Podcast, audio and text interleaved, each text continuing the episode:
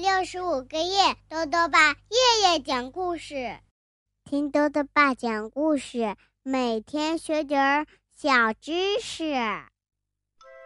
亲爱的各位小围兜，又到了豆豆爸讲故事的时间了。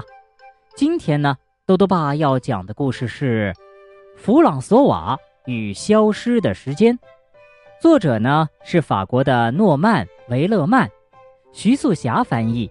由新蕾出版社出版。弗朗索瓦是个小男孩有一天呢，他得到了一块神奇的手表。哎，这块表究竟有什么样的魔力呢？一起来听故事吧。弗朗索瓦与消失的时间。有时候啊，弗朗索瓦。觉得时间跑得太快了，但有时候呢，他又觉得时间漫长而单调，好像什么好玩新鲜的事情都不会发生。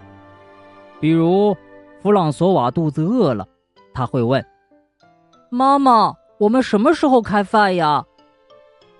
但是妈妈说：“还要再等一会儿啊。”啊，还要等啊！真是无聊透了。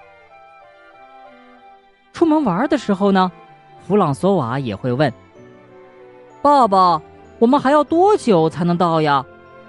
但是爸爸的回答也经常是：“还要再等一会儿。”啊，又要等啊！哎，就是这样，有时候时间真的走得好慢啊，慢到……令人发慌。有一天呢，时间终于加快了脚步。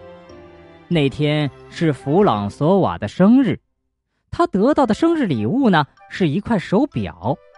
他感觉自己长大了，至少从现在开始，他可以在有趣的事情发生之前，好好数一数那些无聊的滴答秒数。然而。倒霉的事情发生了，弗朗索瓦不小心摔坏了手表，他吓呆了。别担心，宝贝儿，去商场的钟表店修修就行了。奶奶笑着说：“哦，又是商场，那个无聊透顶的地方。这样吧，你去钟表店修表，我去买点东西。”然后呢，咱们俩再会合吧。奶奶提了个建议。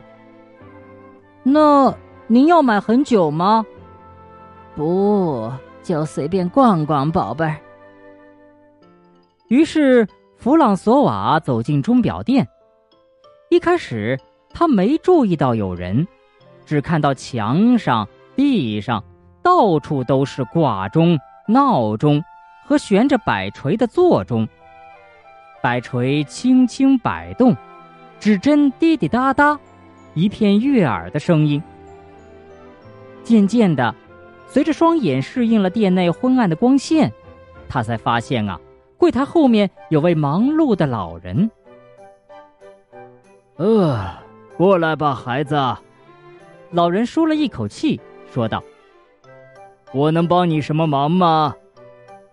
呃。我是有点麻烦事儿，是跟时间有关的麻烦事儿，对吧？弗朗索瓦点点头。来，让我看看。老人接过表。哦，修这块表可要花些时间哦。什么？还要再等啊？弗朗索瓦深深的叹了一口气。老人神秘的笑了一下，说。哎呀，别急，别急，这块表你先拿去。虽然呢，它不像你那块那么漂亮，但是也很好用，好好戴着吧。它可是很特别的。弗朗索瓦觉得这块手表看上去很怪异，款式呢也早就过时了。不过等待的时候能有块表带就不错了。他跑去和奶奶会合。唉，等待的时间总是那么难挨。弗朗索瓦在商店的长廊里等，无聊的盯着鞋尖发呆。他低头看了一眼手表，惊讶的发现啊，指针居然转得飞快，才几秒钟的时间，指针就已经走完了十五分钟。眼看着奶奶推着满满一车的商品走了过来。嘿，亲爱的，等这么久，着急了吧？没没没有啊！弗朗索瓦支支吾吾的回答说。弗朗索瓦感到非常困惑，他一回到家就跑进自己的房间，刚放下东西，爸爸就从门缝里探出头来：“准备好了吗，儿子？”“啊，呃，什么？准备好什么呀？”弗朗索瓦问道。“去看电影啊。”“嗯，不是说……”晚上才去吗？哦，你一定是睡迷糊了。现在已经是晚上八点了，咱们得赶紧出发了。弗朗索瓦定睛看了看手表，这时间好像真的被施了魔法，几个小时的时间早已飞逝而过了。在电影院，通常最难挨的就是等待放映和中场休息的时间。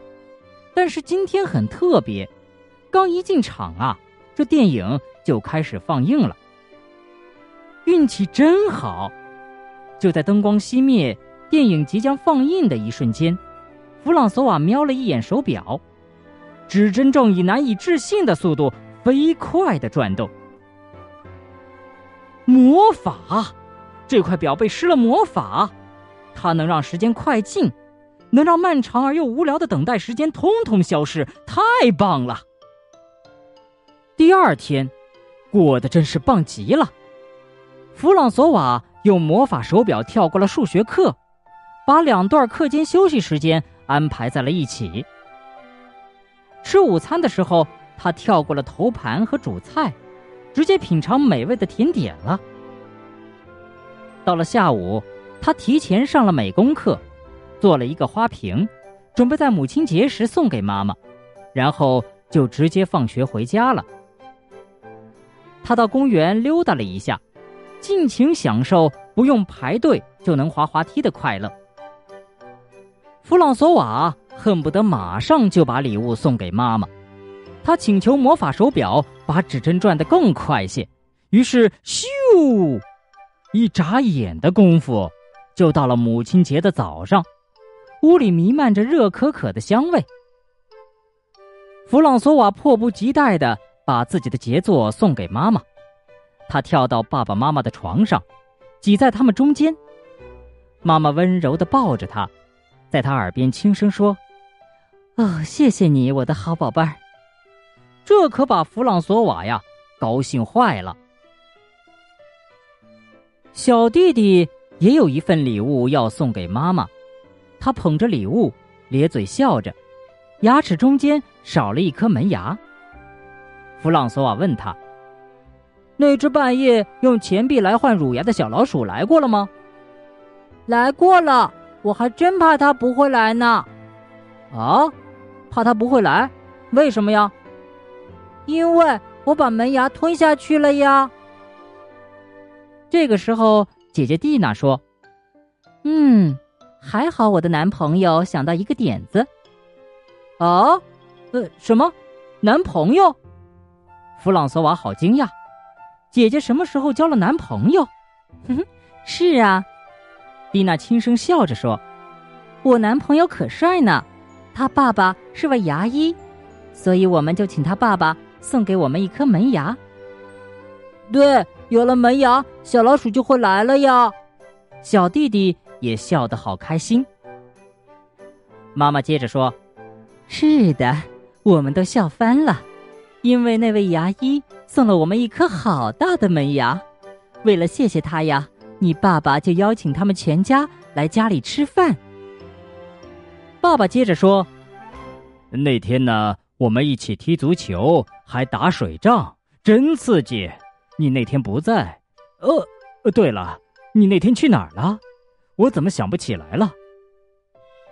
妈妈接着说：“有一天呢，我们一起看你小时候的录像。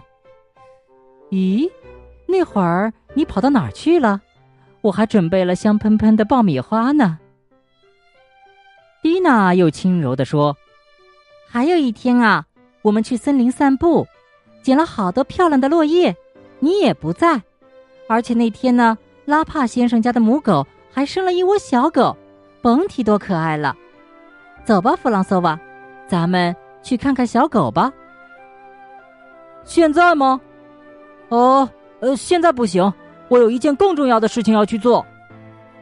弗朗索瓦突然明白了什么，我要去还这块手表，重新找回属于我的生活。好了，小围兜，今天的故事讲完了。最后呢，又到了我们的小知识环节。今天多多爸要讲的问题是：鱼没有耳朵，为什么能听到声音？如果在钓鱼的时候啊。发出声音，鱼就会被吓跑。可是它们明明没有长耳朵呀，为什么还能听到声音呢？豆豆爸告诉你啊，这是因为呢，鱼和我们人类不一样，它们的耳朵呀是内耳，是藏在脑袋里面的。当外界有声音的时候，鱼的内耳就会因为压力的变化而引起震动，这样呢就能够接收到。声音的讯息了。豆豆爸还想问问小围兜，弗朗索瓦最后为什么要把手表还回去呢？如果想要告诉兜兜爸，就到微信里来留言吧。要记得兜兜爸的公众号哦，查询“兜兜爸讲故事”这六个字就能找到了。